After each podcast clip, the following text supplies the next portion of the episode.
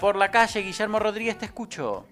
Gracias, muy amable. Estoy con Luciano Graso, el concejal Luciano Graso, porque ayer por unanimidad se votó esta nueva ordenanza de Copecos para las mascotas, para los animales domésticos. Bueno, para conocer un poquito de las generalidades, de qué se trata, estoy con, Luciano. Gracias por atenderlo, Lucho. No, por favor, ¿cómo están? Buen día. Sí, como, como bien decía Guillermo, ayer aprobamos eh, en general por unanimidad una ordenanza que es, que es muy importante porque intenta legislar de acá a décadas en relación a un tema este, fundamental para nuestra ciudad, que es eh, la relación o el, vínculo que como sociedad establecemos con eh, los animales de compañía. Exacto, hay cosas fundamentales que menciona ya la castración con números exigibles, eh, un presupuesto para ejecutarlo.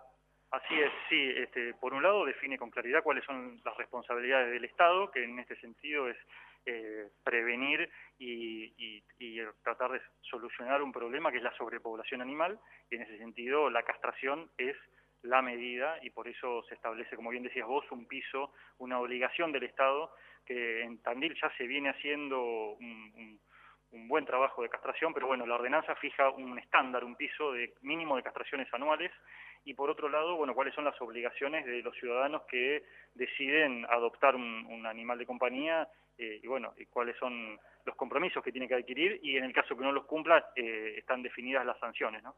Eh, Lucho, ¿está más o menos estandarizado la cantidad de animales urbanos, si se puede decir así, que hay en Tandil? No, bueno, hay distintas fuentes que, que, establecen, que no son de Tandil, que son generales, que establecen un cálculo aproximado de un animal cada dos habitantes. De todos modos, nosotros vamos a hacer un muestreo local, que eso nos va a dar elementos más precisos y nos van a servir de base para, para avanzar en las castraciones, ¿no? porque la, ordenanza habla de un 20% sobre, la, sobre el cálculo de la población animal, así que eh, hoy por hoy es un 20% sobre aproximadamente 70.000 animales. Cuando se haga el muestreo local nos va a dar un dato más preciso. Exacto. ¿Qué otro detalle se puede decir como novedoso en la ordenanza? Bueno, eh, la ordenanza plantea la creación de un consultorio, de un servicio de atención primaria, que se tiene que ir creando paulatinamente y progresivamente y hasta completarlo en tres años. Eso es importante porque permite la asistencia básica en problemas de salud de animales, este, sobre todo para las personas que no tienen los recursos como para poder solventar ese gasto en el ámbito privado. ¿no? Eso me parece que es, que es un, avance importante. Eh, y por otro lado, continúa la figura del perro comunitario, pero con mayores definiciones respecto a quienes tienen que hacerse cargo y hacerse responsables del cuidado de ese perro comunitario. Básicamente esos son los aspectos más importantes de la ordenanza. Gracias, Lucho. No, gracias a vos. Luciano Graso.